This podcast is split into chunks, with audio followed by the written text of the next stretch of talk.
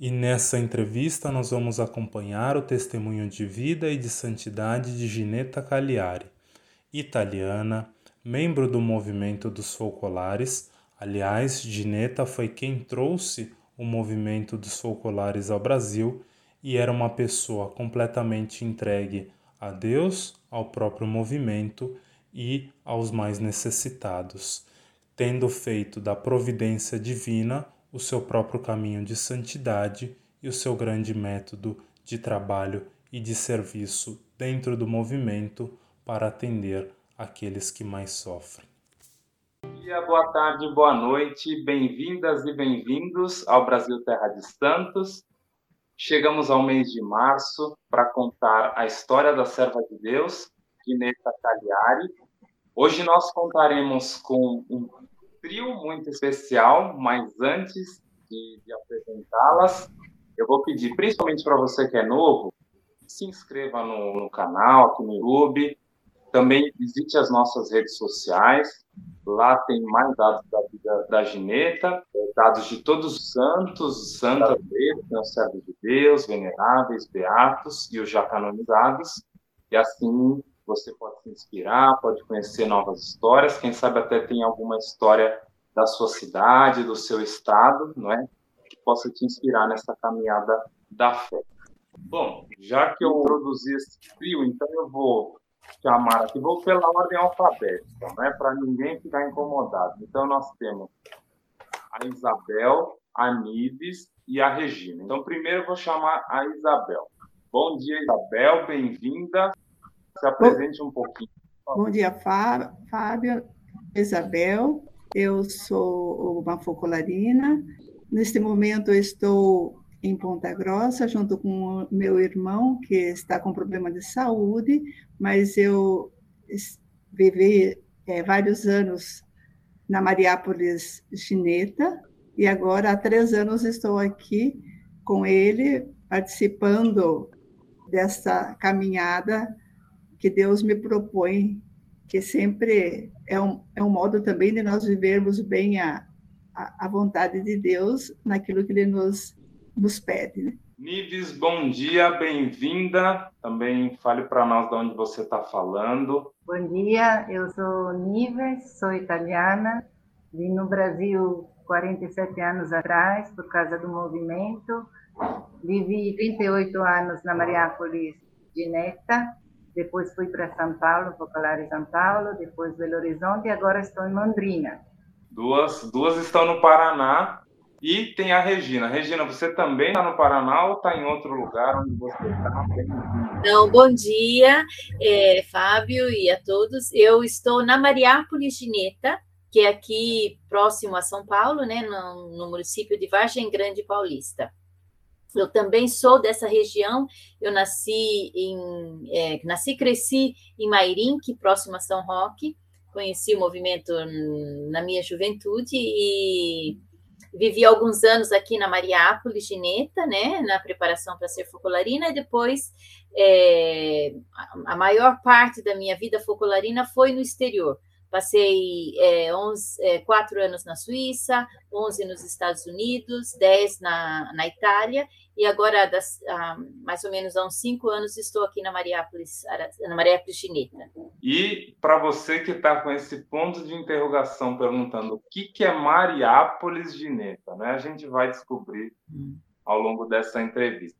Então, Regina, começo contigo. Né? A nossa história começa em 15 de outubro de 1918, data do nascimento da serva de Deus Gineta Cagliari. Qual era o contexto que ela nasce, como era a família, da onde ela é, porque tem um nome diferente, não é? Um nome brasileiro, um nome português, da onde ela é, como que era o contexto ali onde nasce Gineta? Gineta é, nasceu em Trento, na Itália, uma cidadezinha no norte da Itália, é, em uma família católica muito é, boa, bem praticante, né? Ela tinha três irmãs, é, ela é a segunda, uma irmã Lívia, a mais velha, Gineta e Gisele. É, elas e a mãe e o pai, mas elas perderam o pai é, muito cedo. Gineta tinha 14 anos quando o pai dela faleceu.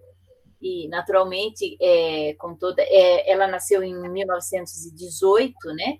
Então, a adolescência dela, a juventude foi é, pegou aquele período antes da guerra. Por causa da, da, da, morte do pai, também elas tiveram que começar a trabalhar cedo, né?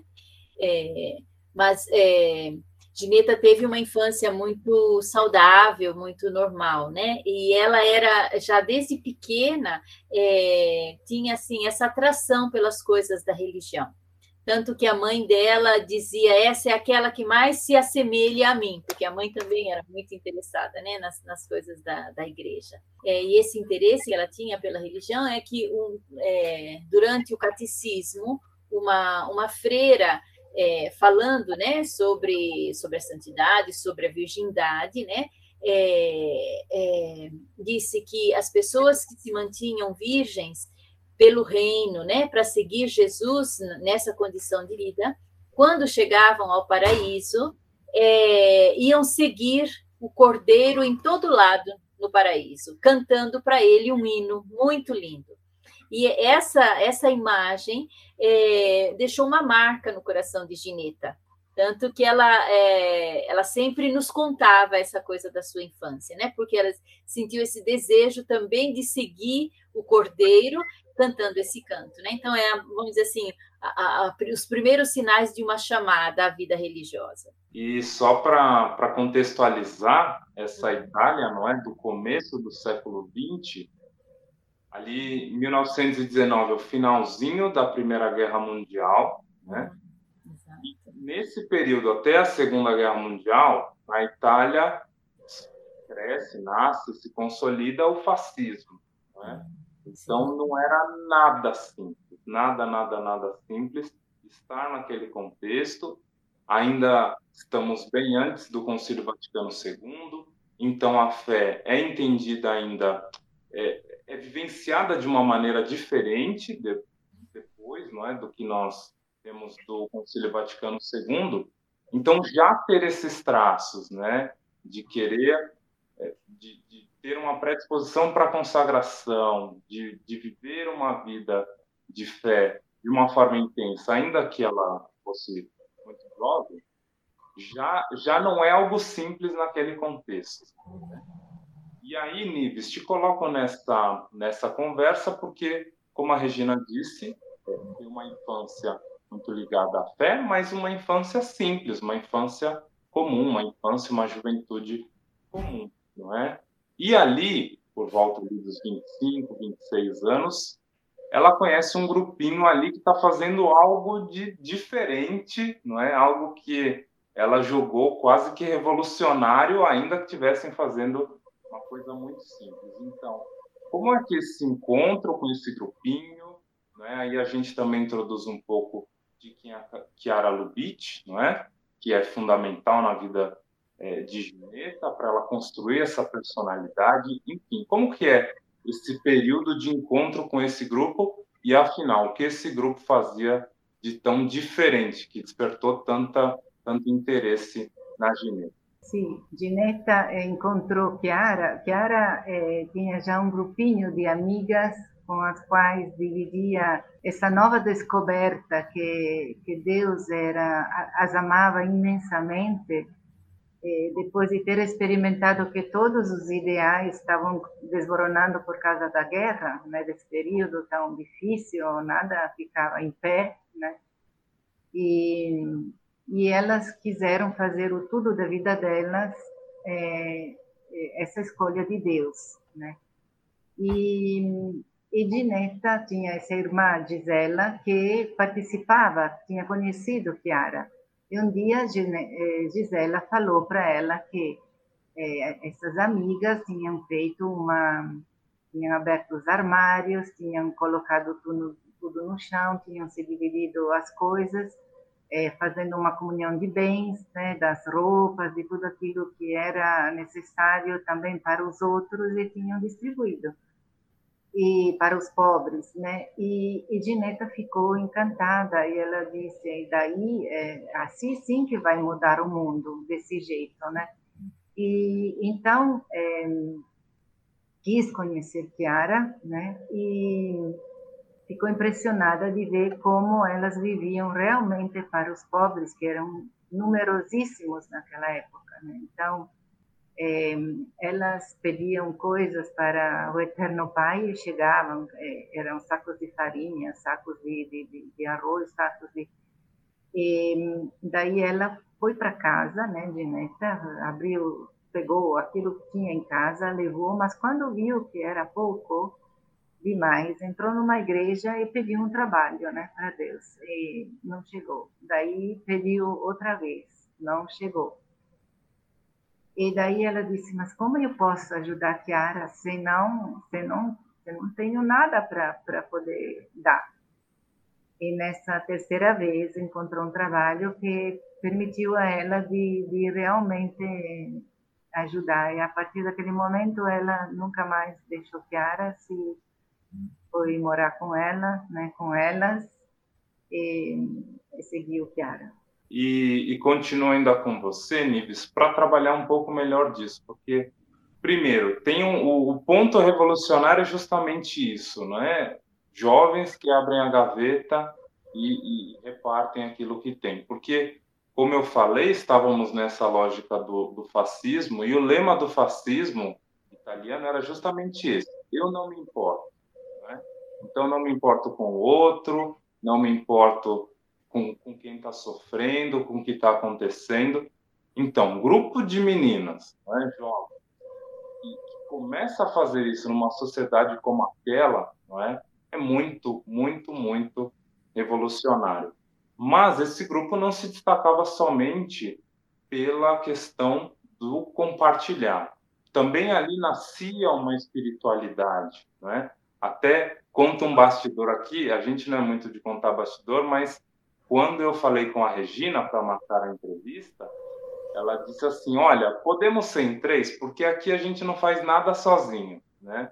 Então, acho que isso representa bastante a espiritualidade que ali estava nascendo. Então, você pode contar um pouco mais para a gente dessa espiritualidade que começou a nascer ali, não é? Seja da comunhão, da unidade? Elas é, é, sentiam que realmente essa parte de compartilhar era muito forte, tanto que abriam a casa e, e, e, os pobres iam comer com elas. Então, Kiara preparava com a melhor mesa, a melhor as coisas que tinha, né? E colocava um pobre e uma focolarina, um pobre e uma focolarina. E eh, a vida delas era essa, né? De realmente começar o dia com um pacto de dar a vida uma pelas outras, né? E colocando tudo em comum porque tinham descoberto que se Deus é pai, elas, eh, os homens são filhos e são irmãos, né? Então elas sentiram que deviam é, dar a vida para que todos sejam um, porque aquela oração de que, que elas meditaram é, nos refúgios quando tinha guerra, que, que abriam o Evangelho, e liam a palavra e viam que a palavra não era só para ser meditada, mas ser vivida, elas começaram a colocar em prática. Então, cada palavra tinha esse peso de vida, né? Aqui a história seria muito longa, porque cada palavra tinha um, monte, muitas experiências concretas que elas faziam, né? E na medida que, que elas viviam o evangelho, as pessoas eram atraídas, porque elas sentiam que essa era a, é, o desejo delas, delas responderem ao, ao, ao testamento que Jesus deixou, que todos sejam um. Né? Então, viver pela fraternidade universal. Assim, resumidamente, era esse, assim nasceu essa espiritualidade que era, claro, não, não imaginava nem queria fundar alguma coisa, mas em pouquíssimo tempo se formou uma comunidade em Trento, né, de 500 pessoas, de todas as vocações, né, jovens, eh, adultos, padres, bispos, eh, sacerdotes, velhos, jovens, né, e casados, crianças, né, porque o evangelho é para todos. Sim. E a Regina, então, gostaria de complementar. Vai, Regina. Né, assim, só um, um particular, né? Porque a Nives é, falou sobre essa página do Evangelho, né, que é o testamento de Jesus, quando ele pede, Pai, que todos sejam um. E elas entenderam que era uma página muito ousada, né? Pensa, elas eram só meninas, né? E liam essa, leram essa página num refúgio antiaéreo à luz de, de uma vela, né? Mas elas pediram a Deus, olha, se você, é, para a gente realizar esse teu desejo, assim, usa de nós como instrumentos para realizar esse teu desejo, né? Mas aí elas entendiam, essa unidade que, que, que Jesus pedia era uma coisa, assim, muito alta, mas que elas podiam começar justamente, como a Nives colocou muito bem, vivendo as palavras do Evangelho. Ama o próximo teu como a ti mesmo, é, amai-vos uns aos outros, tudo aquilo que fizeram ao menor dos meus, e era isso que elas praticavam. Porém, tem um momento dizendo também dessa expansão que, que depois chegou né, no mundo inteiro, é, um momento na festa de, de Cristo Rei, no final é, do ano, né, em novembro, é, tinha uma oração, né, elas estavam na missa e tinha uma oração que dizia assim, é, pede e eu te darei é, até os confins da terra, né? Então, era, foi isso que elas pediram, que a gente possa ser esse teu instrumento de unidade até os confins da terra né? E aí era, era o amor que propagava essa nova vida, né? Essa nova realidade de amor recíproco, de unidade, é, de, de, dessa, dessa fé incrível no amor de Deus. Tanto que elas diziam, nessas né, primeiras, que entre elas Gineta, irmã dela e tantas outras, eram umas 15 mais ou menos, moças, é, elas diziam que se elas tivessem morrido durante a guerra, elas gostariam de ser todas sepultadas numa única tom, numa único, num único túmulo, e ali escrito, e nós acreditamos no amor. Sim, e Isabel te coloca na conversa também, porque por acreditar no amor, elas né, entenderam que também precisavam atravessar não só cidades, não é, não só países, mas também o oceano, né? E, e, e chegaram ao Brasil como é essa, digamos assim, essa decisão, não é? Essa inspiração de que as Américas também precisavam daquele movimento, né? Precisavam é, também beber, né? Dessa fonte evangélica que aquele grupo estava se formando e, e, como que é, como Gineta vem vem parar né, nesse grupo, como que ela chega até aqui ao Brasil? Sim, como a a Regina e a Níveis falaram, o movimento foi se difundindo, ah, começou-se elas viverem ali na, naquele pequeno grupo, mas em, poucos, em pouco tempo eram já 500 pessoas na cidade que viviam essa espiritualidade, esse amor, e foi se difundindo, difundindo na, na Itália, na Europa, e até que, um certo momento, Chiara, que tinha iniciado tudo isso, é, viu que era o momento também de chegar a, a, a ir além do oceano, né? E escolheu entre aqueles primeiros que iniciaram junto com Chiara, que também nesse tempo iniciaram também a, os jovens, os rapazes também conheceram essa espiritualidade e começaram a viver, a, a, a dar impulso a toda essa vida e Chiara e com todos ali é, escolher é, foram se colocaram à disposição quatro rapazes e quatro moças que vieram para o Brasil. Eu acho que a, a Regina sabe pode explicar melhor do que eu como foi esse início, essa chegada aqui no Brasil. Sim, antes de partir, porém, né, tem esse particular, que dirigindo-se era Gineta e outras três focolarinas, e Marco Tetila, que era o primeiro focolarino né, homem, que vieram para o Brasil. Eram os dois, Gineta e Marco, eram assim aqueles, os, responsáveis, vamos dizer, desses grupinhos, né? E, só que é, Chiara, é, dirigindo-se a Gineta, disse: eu não, não te dou um crucifixo de madeira, de ferro, como muitas vezes os missionários levam em terra de missão, mas eu te dou o crucifixo vivo, que é esse nosso amor a Jesus abandonado, Jesus crucificado e abandonado, né? Que é uma outra pérola, vamos dizer assim, da espiritualidade, da unidade, né? Porque o preço para pagar a unidade entre os homens e Deus, né? Que tinha sido rompido com o pecado original, foi Jesus e a morte de Jesus na cruz. E naquele grito né, de Jesus, meu Deus, meu Deus, por que me abandonastes? É, é, Chiara, no início ainda do movimento, é, tinha entendido que esse era o momento mais é, onde Jesus sofreu mais, né? Então elas pegaram essa, esse aspecto da, da, da, paixão de Jesus, essa dor espiritual, como vamos dizer assim, né? A, o preço para pagar pela unidade. Então, ela deu a Gineta, Gineta, leva esse crucifixo vivo ao povo brasileiro. Né?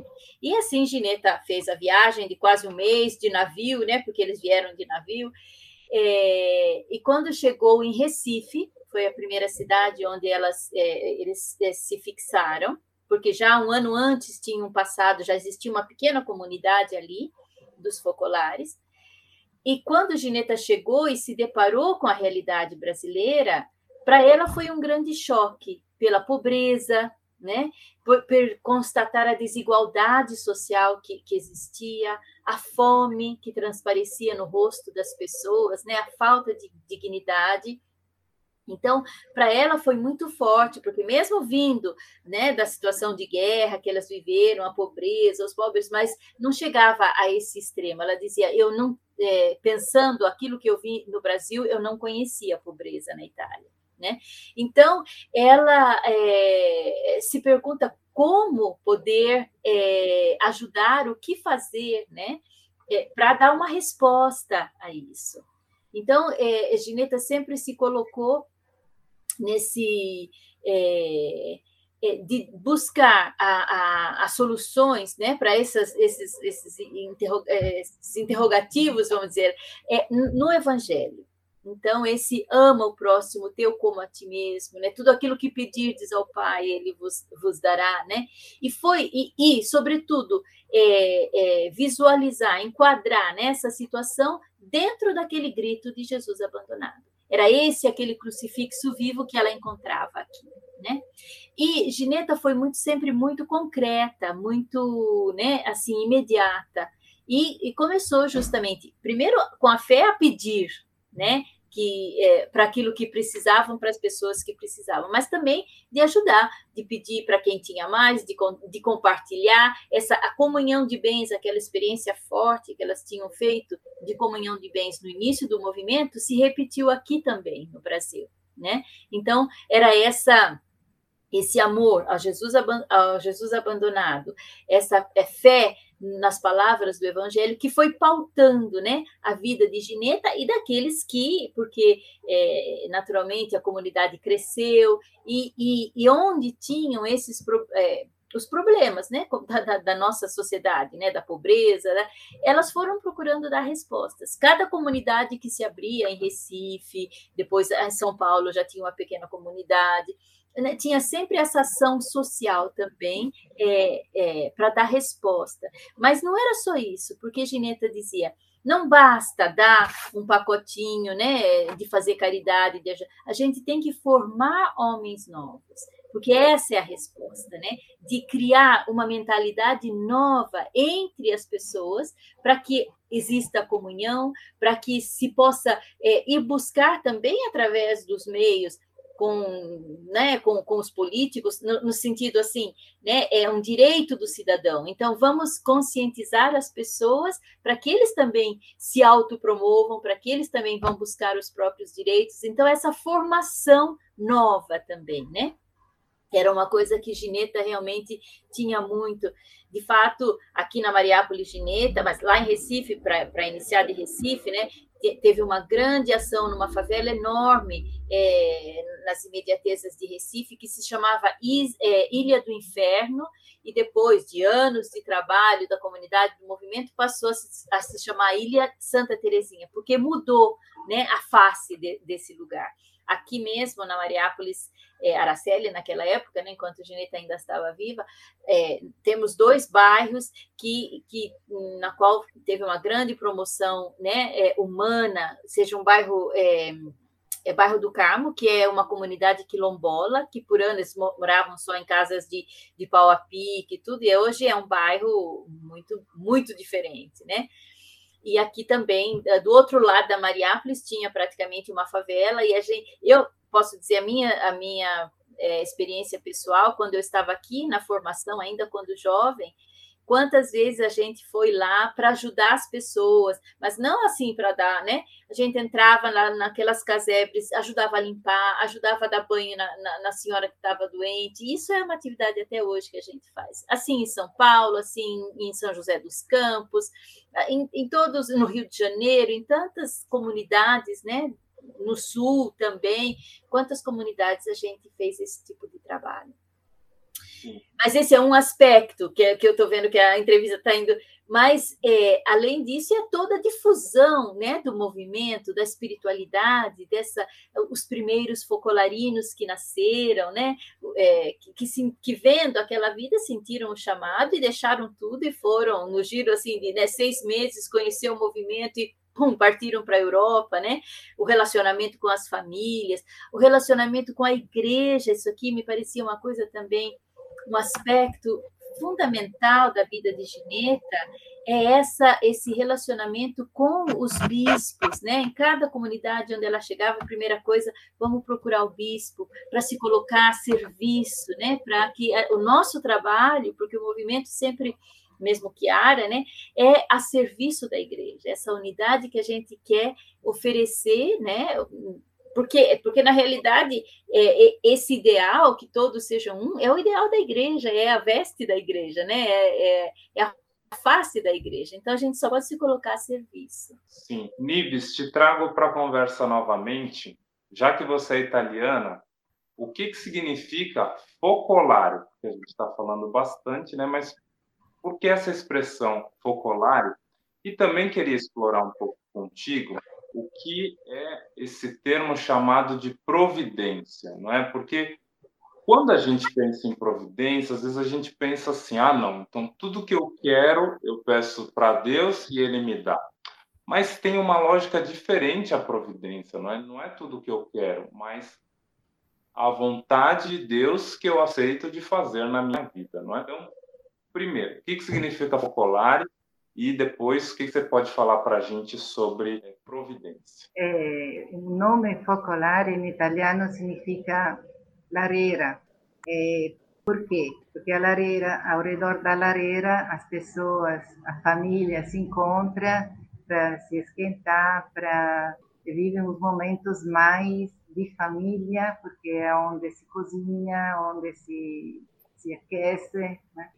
E daí é, foram, eh, suscitou essa, veio fora esse nome justamente pela realidade que elas experimentavam e as pessoas da comunidade experimentavam esse calor que vinha do amor recíproco que que proporcionava uma presença entre entre eles entre elas de, de Jesus no meio de Jesus né? A gente fala de Jesus no meio das pessoas né que, que aquece, que, que dá aquele clima de, de alegria, de, de bem-estar, de, e ficou o nome Focolare, mas o nome do movimento jurídico é Obra de Maria.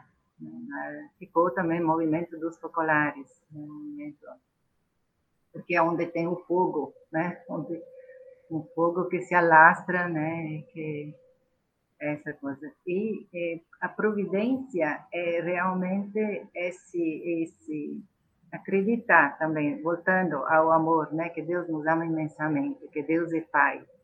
Deus provê e Deus dá, né, e Deus doa. Então, essa, esse amor que, que, que passa né, para nós, para que não fique nada com a gente, né? mas que a gente possa partilhar. Então, a providência vem de Deus, mas vem da iniciativa que a gente tem por causa de olhar para o outro necessitado que precisa. Quando se eu tenho dois casacos, eu posso dar um, né? E não sei em que sentido que você gostaria falasse da providência, mas assim, a providência é também um meio que a gente tem continuamente também nos focolares, né, no nosso no nosso consultivo, a gente sempre vê né, quanta coisa que a gente que a gente recebe de providência, isto é, desse amor que chega, né, é, e que dá para poder compartilhar. Né. E, e só para quem está no, nos assistindo, não é? Providência não é ganhar na Mega Sena para viajar o mundo, não é ficar tranquilo, não. E isso também deve nos, nos guiar, não é? Quando a gente pede algo para o Senhor e a gente pode pedir tudo a Ele, mas o que, que a gente vai fazer? Para quem essa, essa graça que vai chegar vai servir? Para o nosso egoísmo, não é? Para os nossos desejos ou para o próximo, não é? Ou para o nosso irmão, nossa irmã, principalmente aqueles que mais sofrem. Né? Eu acho que esse é um grande ponto, porque é, eu sei que às vezes a gente é, pede coisas assim, digamos, individuais, Claro, a gente pede tudo para o Senhor, Ele é Pai. Mas, de fato, a gente tem que começar a fazer esse movimento da vida de pedir que nós sejamos instrumentos para o outro. Não é? Então, que é a questão Deus chegar na vida do outro, através de nós, através de um grupo, através da igreja, mas enfim, que Deus chegue a todos, não é? Que todos sejamos um, como a gente tem falado Sim tanto nessa entrevista. Isabel, te coloco de novo na conversa. Agora eu quero entender o que significa Mariápolis, não é? E te faço também outra pergunta em relação a isso. O movimento do, dos populares acredita não só que as pessoas, não é, devam ter o carisma, a vocação, mas também os terrenos, não é, onde esse trabalho será feito que, que significa isso? Né? Então, o que é uma Mariápolis e como é essa, esse entendimento que aquele terreno também, digamos assim, é vocacionado para aquele trabalho? Sim. Mariápolis quer dizer cidade de Maria. Polis é cidade, cidade de Maria. Então, Chiara, quando anos nos primeiros anos do movimento, nos anos de 1960, mais ou menos, uma vez ela foi numa das, uma cidade da, Ita, da Suíça e ali viu aquelas abadias de São, de São Bento, e ali ela, porque eram grandes, e ela assim, que elas imaginava, sentia dentro que também tinha aqui no movimento nascer cidades onde fosse testemunha desse amor recíproco. Então, foram nascendo essas cidades de Maria. O que, que são? São é, cidades do, onde pessoas do movimento, depois vivem outras pessoas também ao redor, mas a Mariápolis são pessoas que é, aderem a, essa, a esse desafio de que viver 24 horas o amor recíproco. Lógico que não é, não é fácil, mas existe aquela palavra-chave de recomeçar a cada instante. Então, nasceu na Itália, depois nasceu aqui no Brasil, em 72, iniciou-se a Mariápolis Araceli, naquele momento, e tem toda essa história que Gineta viveu em primeira pessoa, porque a um certo momento, Gineta já estava aqui há alguns anos, e Chiara disse, mas é, nós precisamos fazer nascer um centro do movimento aí em São Paulo. Gineta estava na Itália num encontro e Chiara disse, Gineta, precisamos fazer nascer um, um centro do movimento em São Paulo. E como Gineta era assim, imediata, tudo aquilo as propostas de Chiara, voltando, ela se colocou a serviço para ter essa Maria, né, para esse centro do movimento.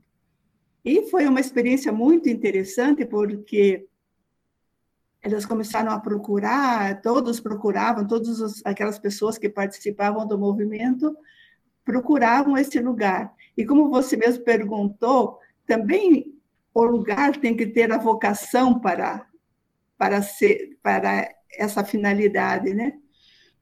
E então aconteceu que tinha uma pessoa, apareceu uma uma propriedade em São Paulo, uma casa que tinha todos os requisitos naquele momento que se esperava. Então, se procurou essa, os meios para também dessa comunhão de bens entre os, os membros do movimento para adquirir essa, essa propriedade, para alugar essa propriedade. E estava tudo certo no dia que ia ser assinado o contrato, essa pessoa telefonou o proprietário e disse que não queria mais fazer esse, esse contrato com elas, porque tinha uma pessoa que precisava mais. E Gineta ficou muito adolorada, mas o que ela pensou? Que ali também era o momento de amar a, a cruz, a Jesus abandonado, e dizer sim. Ela mesmo se estava muito adolorada com aquela situação, com aquilo que aquele senhor tinha, que tinha mais ou menos, assim, parecia traído aquele, aquele combinado, né? Ela voltou para cá, ela chegou, foi, voltou ao quarto dela, encontrou uma estátua de Nossa Senhora que ela tinha ganho de Chiara e para ela significava muito. Ela disse assim: Eu não posso me vingar dele como se vinga o mundo. Eu tenho que fazer uma vingança de amor. Então, é isso que me representa muito, que eu, é muito importante para mim, eu vou fazer um presente. E ali ela tinha também ganho uma outra, uma caixa com rosas, e ela então confeccionaram um belo pacote de presente e levou para esse senhor. Né? Então, era sempre essa. Depois, se viu que realmente Deus que conduz a história, aconteceu tudo isso, depois aconteceram, elas começaram a procurar outros, outros lugares, e até que um dia alguns focolarinos também estavam procura, ajudando a procurar e passando, indo em direção a Ibiúna, olharam ao lado e viram a terra e disseram, quem sabe é essa? Né? E Gineta, eles comunicaram a ela, foram ver, mas não tinha aquela certeza, né, de que se fosse aquele lugar. Gineta foi com algumas companheiras dela, foram a Aparecida e pediram a Nossa Senhora Aparecida que desse uma um sinal que aquele era o lugar certo, o terreno certo. Em seguida, veio uma, um corretor e oferecer, e o que, que foi a, a, o sinal? Que esse corretor ofereceu, o preço era um valor. Só que quando ele ofereceu o valor, eles diminuíram, porque ele disse assim: a minha parte, como é uma para uma obra de Deus, eu tiro a minha parte de corretor. Aí, ao fazer o, né, ali o contrato, tudo com o proprietário, o proprietário também senti, se sentiu impelido a também a parte dele deixar, porque era uma obra de Deus. Então foi diminuindo. Nesse meio tempo, uma focolarina que estava aqui também, é, uma focolarina italiana, recebeu uma herança da família e veio. Então, é, dessa ida, desse pedido à Nossa Senhora, Aparecida, as respostas começaram a chegar, né? Em seguida, depois, é, sei que ficou naquela época, era 20, 26 mil cruzeiros novos, é, era uma, um valor desse tipo que não, não né?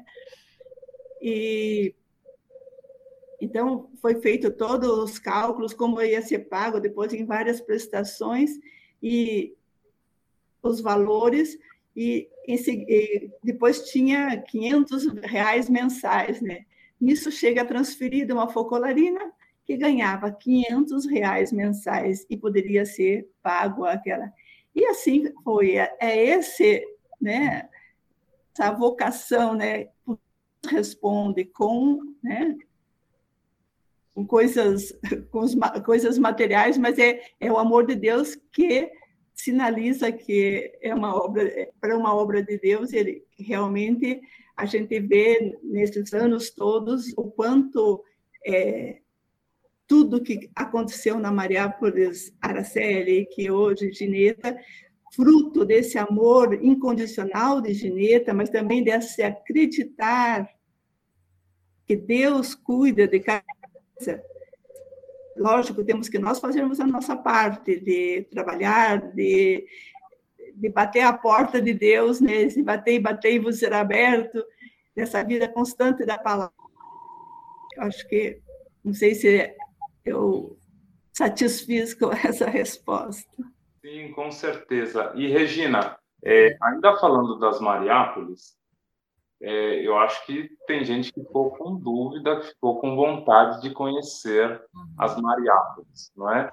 Então, localiza para a gente, por gentileza, no Brasil, aonde a gente pode encontrar é, é grupos estabelecidos do, do Popolare, é, as Mariápolis, onde, onde estão? Porque você está em uma, né? Sim, aqui no Brasil são três Mariápolis, né? Tem a Mariápolis de Neta aqui, é, próximo a São Paulo, em Vargem Grande Paulista. Tem a Mariápolis Santa Maria, em Recife, né, que fica na BR Paraíba, Recife, muito próximo a Recife, uma meia hora de Recife. E tem a Mariápolis Glória, que fica em Belém do Pará também próximo à cidade de Belém, não próprio na cidade, mas é, né, nos arredores da cidade de Belém. Essas são as três Mariápolis. Depois, praticamente em quase todos os é, é, as, quase todas as capitais temos também os focolares, né? Os focolares femininos e os focolares masculinos, né? É, é, então, Recife, João Pessoa, Maceió, e vai descendo, né? Manaus, é, Belém, é, é Tocant Palmas em Tocantins, é, aqui em São Paulo temos em Bauru, em São Paulo, aqui na em Vargem Grande, no sul, Londrina, Florianópolis, Porto, Porto Alegre, Curitiba, é, Rio de Janeiro, Espírito Santo, em suma, praticamente, né, é, é, são muitos focolares, é, é, óbidos, né, em, em Belém, é, na, na, região norte, no Pará, também, no Pará Paragominas também, no Pará, o que, que eu deixei? Teresina, sim, é. Então, uma pergunta que fica: se alguém quiser encontrar esse amor vivido 24 horas, Uhum. Tem próximo da sua casa aí, algumas centenas de, de quilômetros. Belo Horizonte, né? Também no, centro do país. Brasília, naturalmente, Brasília. no nosso centro nacional. E continuo com você, Regina, pra, porque Gineta chega, não é, e percebe que não é só o lugar que tem que mudar, mas as pessoas. Não é? Então, precisa de pessoas novas é, para que exista uma realidade nova, não é? E quando a gente fala de pessoa nova, né, ou renovada, a gente lembra de juventude, né? Qual a relação dela com a juventude, com o jovem? Ah, olha, eu posso, eu vou dizer uma pequena experiência minha, né? Porque eu conheci a Gineta quando eu tinha 17 anos, né? Então, é, eu fiquei muito impressionada, né, com a, com a figura de Gineta, com esse esse amor que ela transmitia e, e me fascinou. Então, é, eu procurei vir, ser, participar sempre dos encontros, para me nutrir dessa sabedoria que ela também é, ela nos transmitia, né? É, e, e, era sempre também um relacionamento pessoal com Gineta, né? Mesmo que era um grande grupo, mas sabe aquele é, naquela época também a gente não tinha todos esses meios, mas a gente se comunicava muito por carta. Então, é, eu mesma, né, depois eu vi Gineta falar várias vezes, dava um retorno para ela, né? Olha, Gineta, isso aqui me tocou, quero viver assim. E ela sempre nos é, é, nos dava força, né? Eu, um pequeno particular, eu tinha crescendo, né, adolescente, tinha problema com meu pai, porque meu pai tinha um problema é, de, de bebida, né, de, de, chegar em casa bêbada. Então, eram uma, umas coisas que, que, me feriam muito, né? Eu me lembro uma vez escrevendo a Gineta, dizendo, mas é, eu não consigo entender é, o meu pai, eu não consigo entender por que, que eu tenho que sofrer assim, né? E Gineta me respondeu quase imediatamente, dizendo, mas Regina, é Jesus abandonado, é o grito de Jesus abandonado. E Jesus abandonado a gente não entende, a gente ama. Né? Então, era aquela, como você, aquela formação que vai transformando por dentro a gente, né? É, mas eu gostaria de passar essa, essa, essa é, para responder sobre a juventude a Nives, porque ela, né, por muito tempo trabalhou com a juventude. É, ela também foi, fez parte da minha formação. Então, gostaria que ela respondesse, porque ela tem muita experiência. Nisso. Sim. É, desde 1973, na, na Mariápolis, Araceli, tinha já uma casa onde algumas jovens que se chamavam GEM, porque era o nome de geração nova, GEM, geração nova, é, a segunda geração do movimento escolar eram as jovens, os jovens, né? depois a GEM 3, que são a terceira, o GEM 13, e a quarta, que são os pequenos, né? E é, então é, tinha essa casa, né, onde a gente passava um ano, né, de formação trabalhando, ajudando a construção da Mariápolis.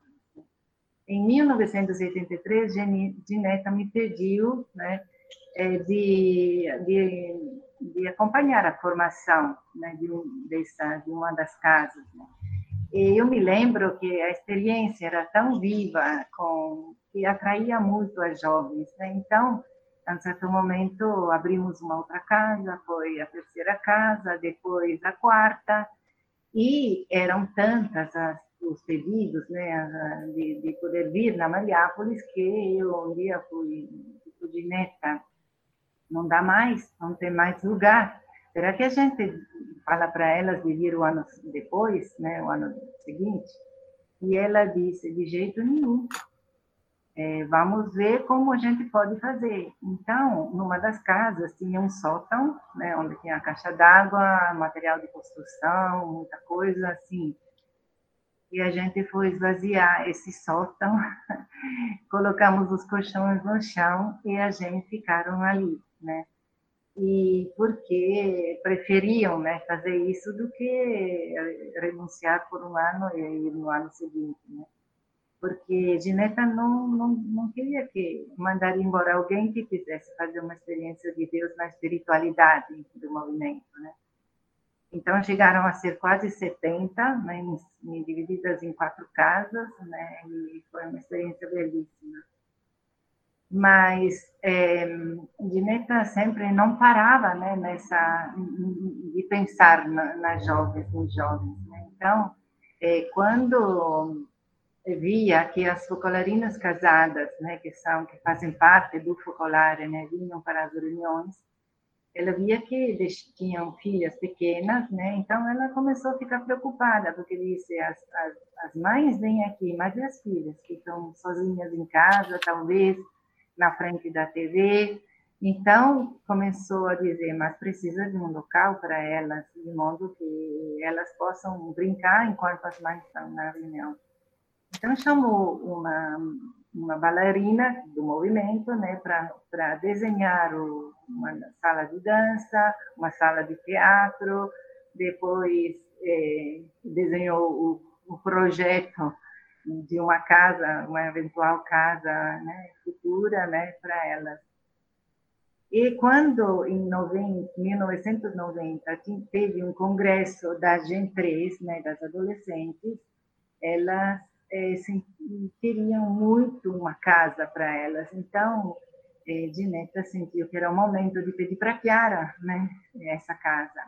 Em 91, Chiara veio e, e, colocou a medalha no terreno onde seria construída essa casa. Né.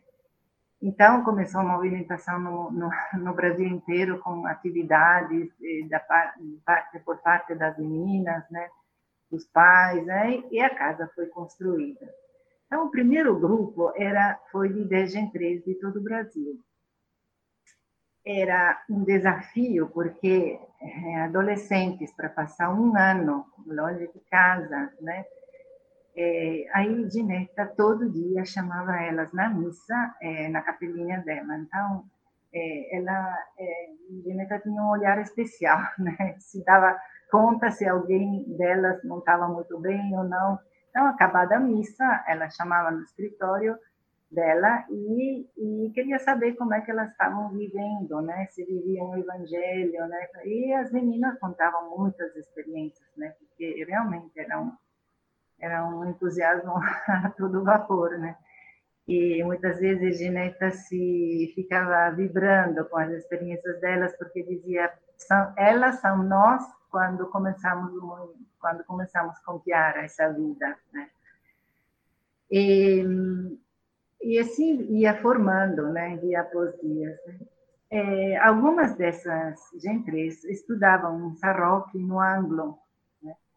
e, e, e, quando voltavam da, da, da escola, eh, iam, vinham contando, né, só para nós, focolarinas, né, aquilo que elas tinham vivido, mas aquelas que tinham, aquilo que tinham visto, aquilo que tinham ouvido muitas vezes era muito pesado, né? É, era como é, chegava quase a sufocá-las, né? Essa superficialidade e materialismo, né? Dos colegas, das colegas.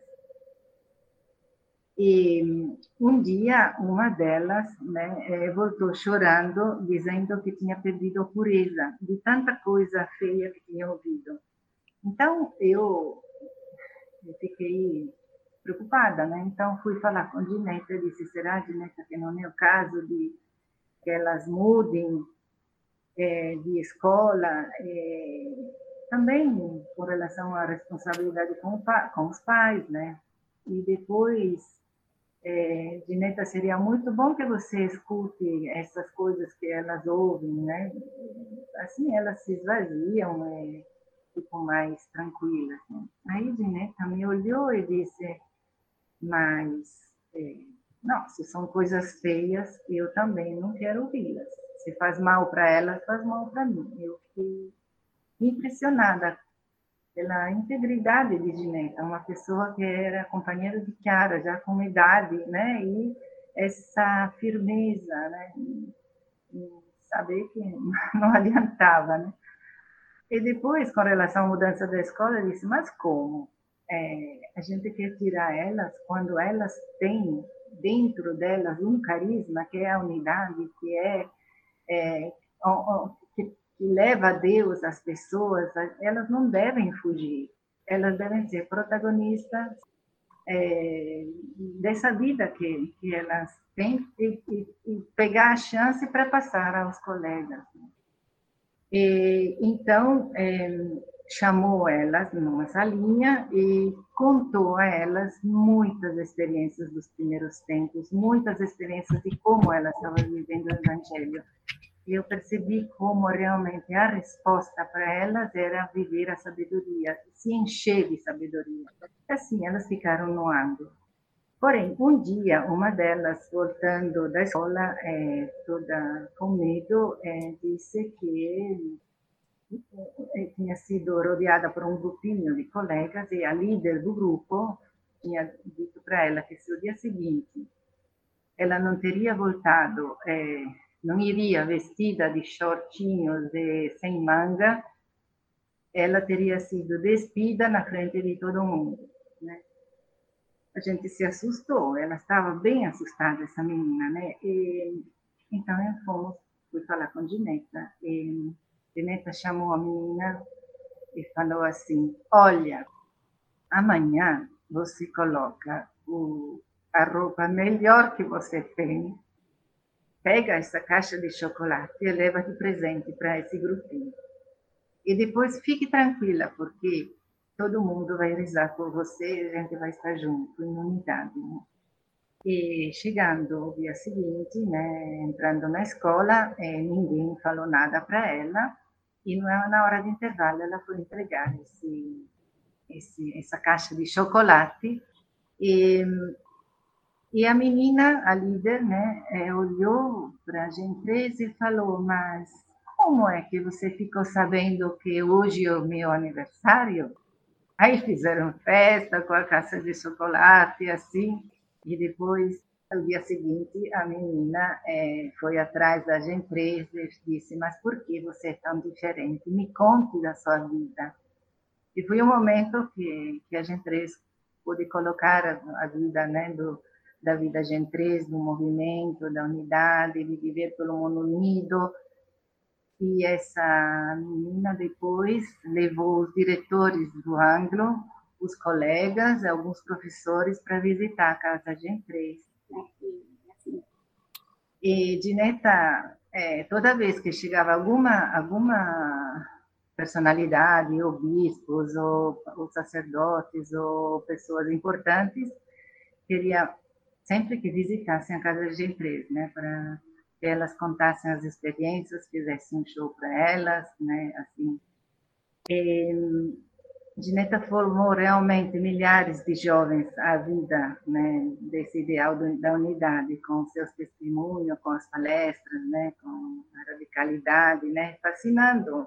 Né, mas uma experiência forte que deixou um marco na juventude de alguns anos atrás foi quando uma menina, uma gentrez, disse para ela que queria ser como Maria, mas que a mãe comprava roupas indecentes, né, impondo que colocasse essas roupas sem modéstias. Né?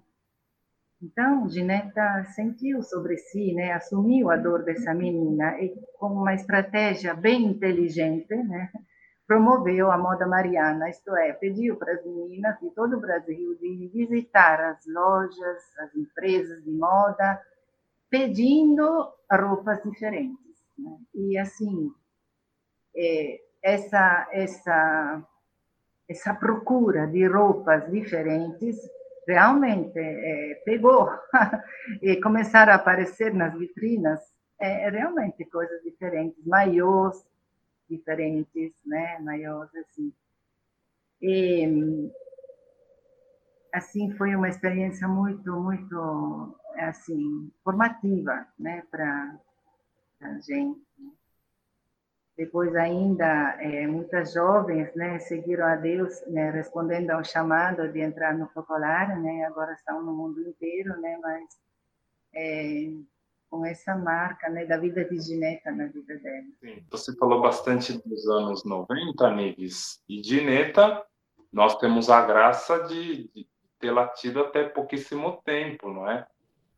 Dos, dos, das pessoas né, que estão em, em processo de beatificação ou canonização, né, Gineta é uma daquelas que chega ao século XXI mesmo, que tem a, tem a 2001, né, 8 de março de 2001.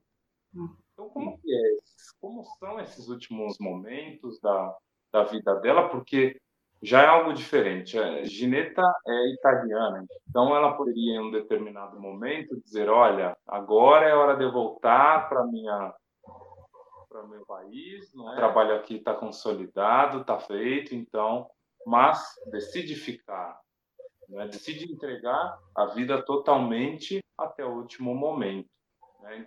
Então, não sei quem de vocês poderia falar sobre esse momento final e também sobre as últimas palavras de Gineta, que eu acho que nos dizem muito, muito é algo realmente muito especial, o momento final da vida dela acho que a gente pode se completando, né? Porque eu tive, é, eu tive o privilégio, posso dizer, de conviver com Ginita muito de perto por muitos anos, porque eu fazia assim, estive vários anos que eu trabalhava na casa dele na casa dela, eu é, cuidava da alimentação dela, muitas vezes também a parte de levar, de acompanhá-la, dirigir para ela e, tantas outras coisas que que era dessa vida mais mais íntima, mais do dia cotidiana, né? Então isso eu sinto mesmo como agradeço a Deus deste privilégio. E os últimos dez anos da vida de Gineta foram muito, muito importantes, como toda a sua vida, mas os, foram fortes, foram regados de muita ação de Deus na vida de Gineta e de consequência de todo o Brasil, de todos nós que, né? Então, porque Kiara veio ao Brasil em 91, depois de vários anos, que a última vez que Kiara tinha vindo ao Brasil foi em 1966. Ela veio ao Brasil em, em, nove, em maio de 91. E ali nasceu a, a economia de comunhão, que isso aqui nós deixamos para um outro momento para a gente falar sobre, porque é um capítulo à parte. Depois nasceu também o movimento político pela unidade nesse período, que também é, é toda uma ação na política, também que Gineta se, nossa, fez um trabalho maravilhoso e tantas outras coisas, né, que aconteceram nesses últimos dez anos da sua vida. Em 99 ela começou a não estar bem e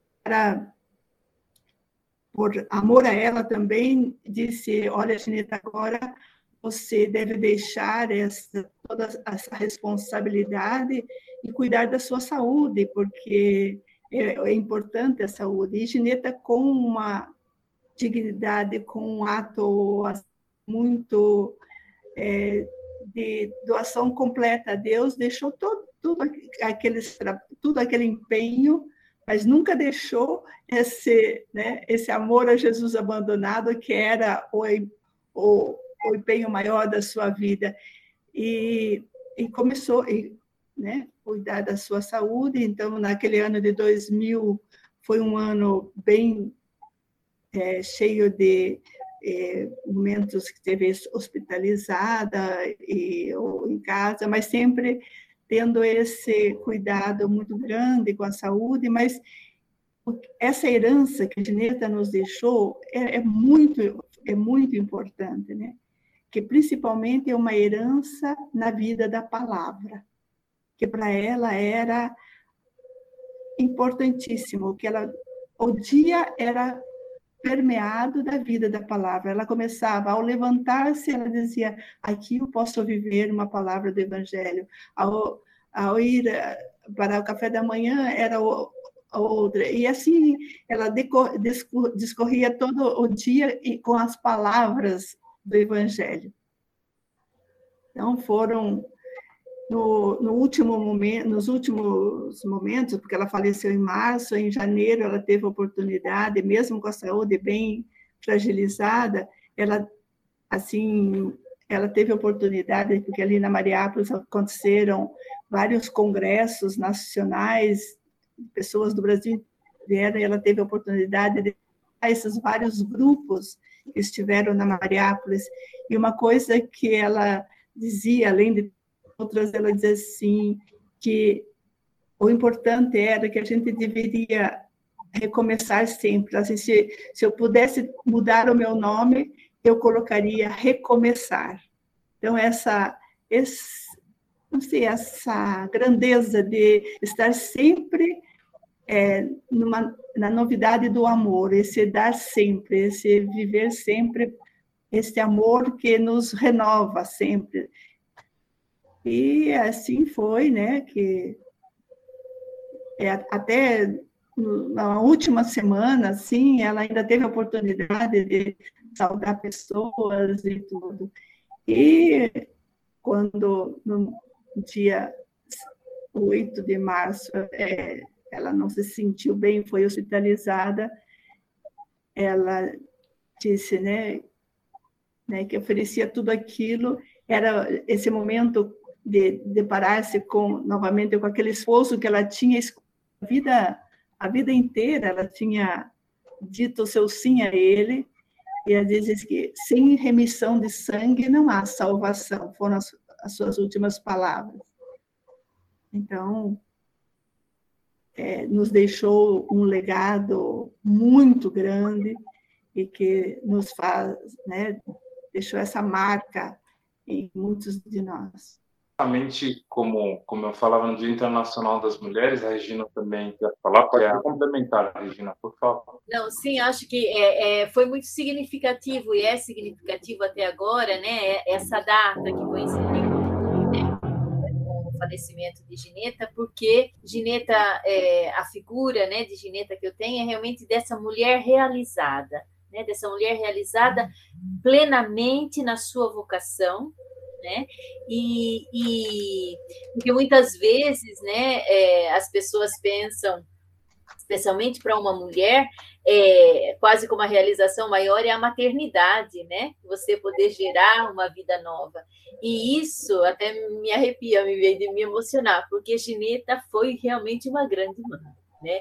Ela gerou essa vida praticamente se pode dizer, não sozinha, porque a nossa, a nossa espiritualidade não é, né, é individual, mas com todos, mas ela, essa figura de mulher forte que gerou esse povo brasileiro dentro dessa espiritualidade coletiva. Então, é muito significativo essa é, essa coincidência, né? É, e gerou como? Gerou, gerou na dor, né? Porque uma mãe, é, para dar a luz ao filho, sofre. Então, essa, como a Bel tinha colocado em relevo, né? essa fidelidade dela a esse esposo, a Jesus abandonado, era realmente né, na dor, né, em muitos aspectos, que agora a gente não pode entrar porque também já está ficando longo, mas é, é, é, uma, é uma figura de, de mulher realizada que deixou essa herança para nós, é, como esse legado né, que a gente procura levar para. Sim, e continuo contigo, Regina, para fazer a pergunta que a gente sempre faz no final de cada entrevista, eu vou fazer para as três naturalmente. É, tendo como base a vida,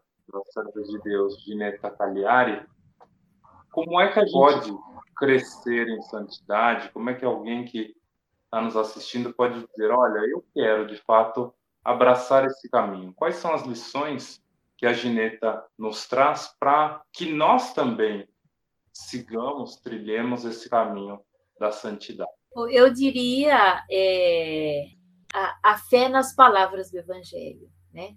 como Gineta sempre viveu, essa radicalidade no, no colocar em prática aquelas palavras, né? É, realmente essa que como né, o evangelho não é só para ser lido, meditado, mas é para ser colocado em prática. Então, eu, eu penso que alguém que tem sede de santidade é, pode realmente começar a, a abrir a, né, o, o, Evangelho, ler uma frase, uma frase curta, né, mas colocando em prática. Não sei o que mais que as, as, as outras focolarinas gostariam de dizer. Nives, por favor, como é que a gente pode chegar na santidade inspirados pela vida da Gineta? É, olha, é, Gineta era especialista né, em viver as palavras né, de, do Evangelho ela muitas vezes, é, quando a gente estava trabalhando, né, ela vinha e, perguntava: que palavra de vida vocês estão vivendo agora? Né? E a gente ficava é, assim, né? Era um chacoalhão, porque às vezes a gente vivia, mas a gente percebia que a coisa mais importante era viver a palavra no momento presente, isso é viver o momento presente, porque ali tem a graça de Deus, né? A santidade se alcança no momento presente, não pensando no, no, passado ou se projetando no futuro. Isabel, como é que a gente pode chegar na santidade? É, eu acho também, com, complementando e repetindo o que elas disseram também, essa, esse viver o momento presente com plenitude, procurar assim ser totalmente ali, acolher de Deus cada coisa e amar a cada próxima as, ou as circunstâncias que se apresentam, mas no momento presente. Que Deus nos dá a graça e nos dá sabedoria para viver cada momento se a gente está completamente é, a fazer a vontade de, dele, vivendo as suas palavras, né? E para que também a gente contribua para esse processo, não é? que a gente sabe que não é nada simples, apesar de estarmos diante de alguém que de fato deu a radicalidade do evangelho, então agora a gente reza porque também precisa de muita oração, né? Uma pessoa é. que muito na vida esteve de joelhos no chão, agora precisa da nossa oração, da nossa insistência a Deus para que também ela chegue aos altares, possa ser beatificada, no futuro canonizada, não é? Então vamos, é, através desse momento, não é? Rezar a oração da serva de Deus, de Nívia Cagliari, fazer também o nosso pedido, não é? fato, nós precisamos Sim. de muita coisa, mas tendo aquela lembrança de pedir que nós sejamos instrumentos na vida do outro, não é que não seja tão somente um, um pedido, digamos assim, individual, não é, mas que seja para o outro. Então, que é o santinho, né, da, da, da serva de Deus, onde tem uma pequena biografia dela e atrás a oração né, que a gente sempre pede por intercessão de Ginebra. E também, antes, eh, antes de você fazer a oração, uma coisa que é fundamental.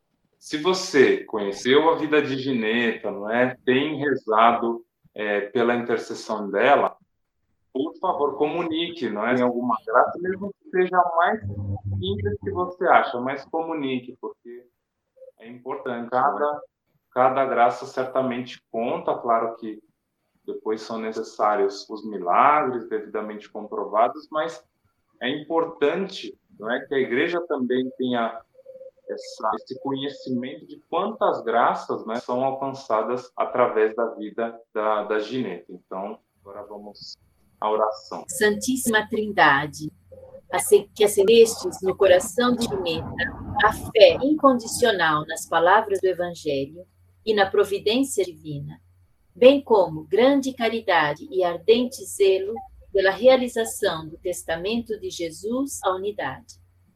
Concedei que, se for vossa vontade, sua vida seja apresentada como modelo de santidade para a Igreja.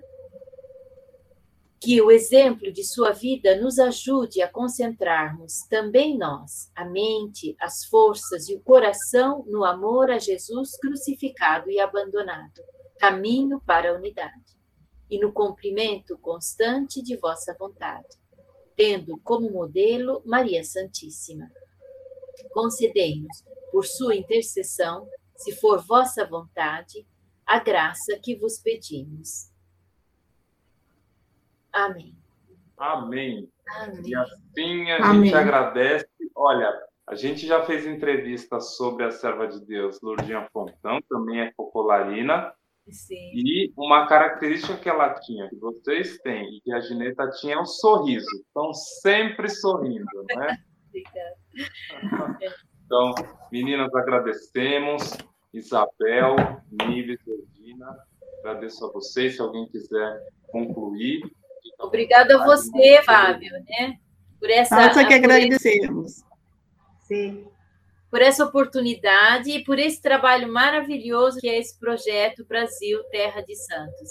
É. Eu também fiquei encantada vendo, né, o Facebook, o Instagram, de todo esse bem que vai, porque realmente, né, a luz tem que ser colocada em cima, né, para nos dar, para orientar o nosso caminho. Então, realmente, muito obrigada por essa oportunidade e estamos à disposição também, né, para aquilo que, que você precisar é realmente uma, uma riqueza para a igreja, né? Conhecer a vida de tantos. É como o Papa Francisco disse, né? Na, na acho que é no Evangelho Gáudio, é, é o, o, santo da porta ao lado, né? Que muitas uhum. vezes a gente não conhece, né? Mas é, isso é, é esse projeto é maravilhoso porque nos dá essa possibilidade.